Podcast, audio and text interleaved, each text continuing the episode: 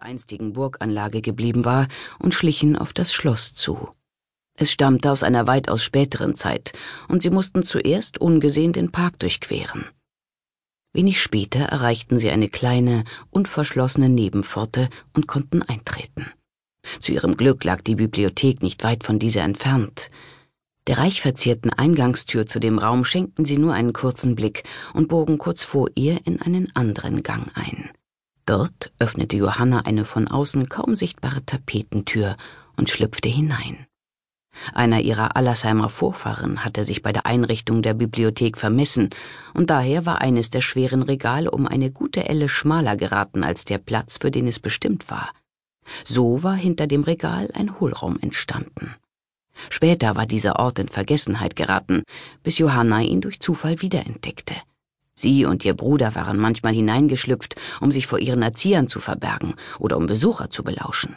In jener Zeit hätten sie sich jedoch keinesfalls vorstellen können, wie wichtig dieser Ort einmal für sie werden könnte. Der Hohlraum zwischen Wand und Regal war lang, aber sehr schmal, und die Zwillinge hatten Mühe, an jene Stelle zu gelangen, an der ein Astloch und einige Spalten zwischen den Brettern der Rückwand den Blick in die Bibliothek freigaben, zumindest solange keine der schweren in Leder gebundenen Bücher davor standen. Zu ihrem Glück war es nicht der Fall, allerdings war auch niemand im Raum. Wenn Matthias und Gino Fefa den Mönch woanders empfangen, sind wir umsonst hergekommen, maulte Karl. Da kniff ihn seine Schwester in den Arm und zischte leise, sei still. In dem Augenblick vernahm auch er Stimmen vor der Bibliothek. Gleich darauf wurde deren Tür geöffnet und Matthias von Allersheim trat ein. Ihre Stiefmutter folgte ihm und nach ihr erschien der Mönch. Genoveva war nur ein Jahr älter als ihr älterer Stiefsohn, dessen Vater sie vier Jahre zuvor nach dem Tod von Johannas und Karls Mutter geheiratet hatte.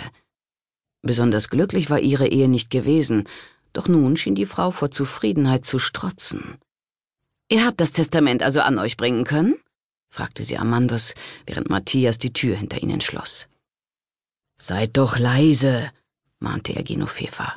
Wenn draußen jemand vorbeiläuft, so darf er nicht hören, was hier besprochen wird. Dann lasst uns in jene Ecke gehen.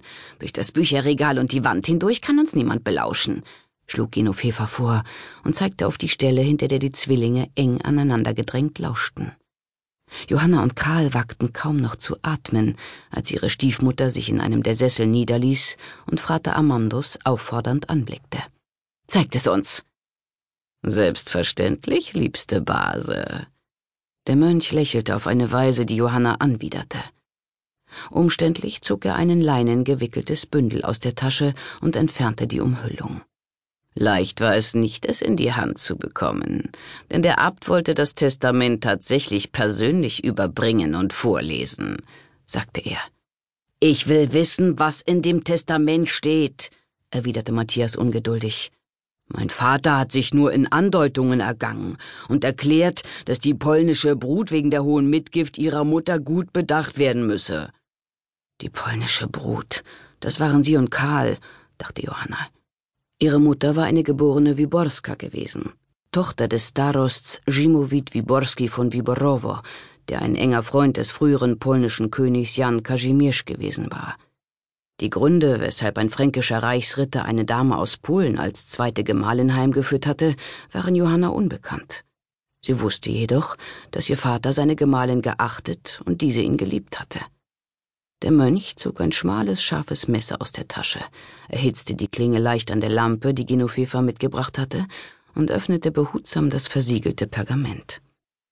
Ich muss das Wachs anschließend nur noch ein wenig erhitzen, und das Testament ist wieder so, wie es vorher war, sagte er selbstzufrieden. Warum tut er das? fragte Johanna sich. Unterdessen schlug Vater Amandus das Testament auf und begann es vorzulesen.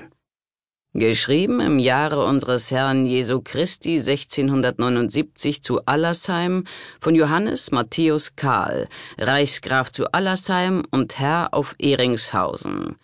Gott ist mein Zeuge, dass ich nach meinem Heimgang zu unserem Herrn im Himmel meine irdischen Besitztümer wie folgt an meine Erben übergebe. Mein ältester Sohn Matthias erhält die Reichsgrafschaft Allersheim mit allen dazugehörigen Liegenschaften.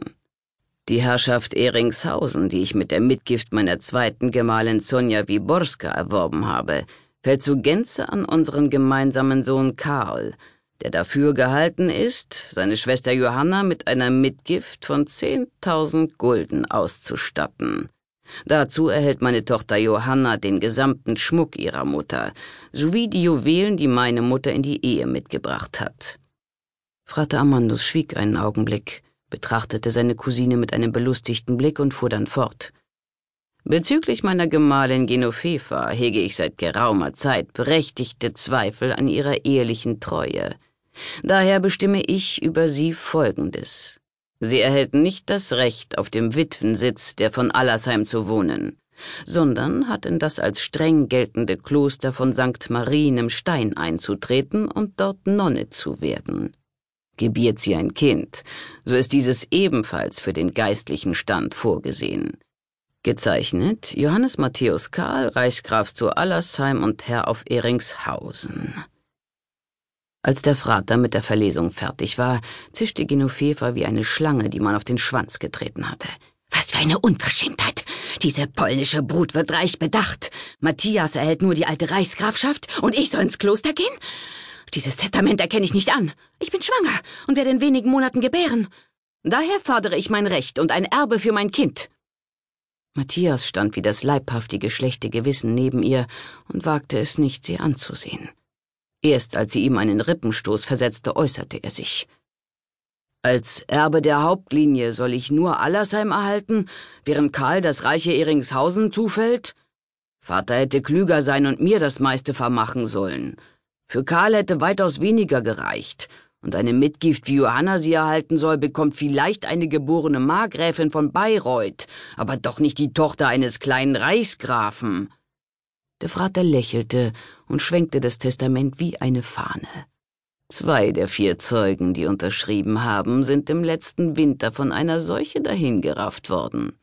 Und die beiden anderen, Abt Severinus und Herr Günther auf Kemberg, sind so alt, dass sie schon beim Erstellen des Testaments nur mühsam nach Allersheim gelangt sind. Mittlerweile verlassen sie kaum mehr ihre Stuben und werden gewiss nicht nachforschen, was wirklich in dem Testament steht. Wie meint ihr das, Frater? fragte Matthias verwirrt.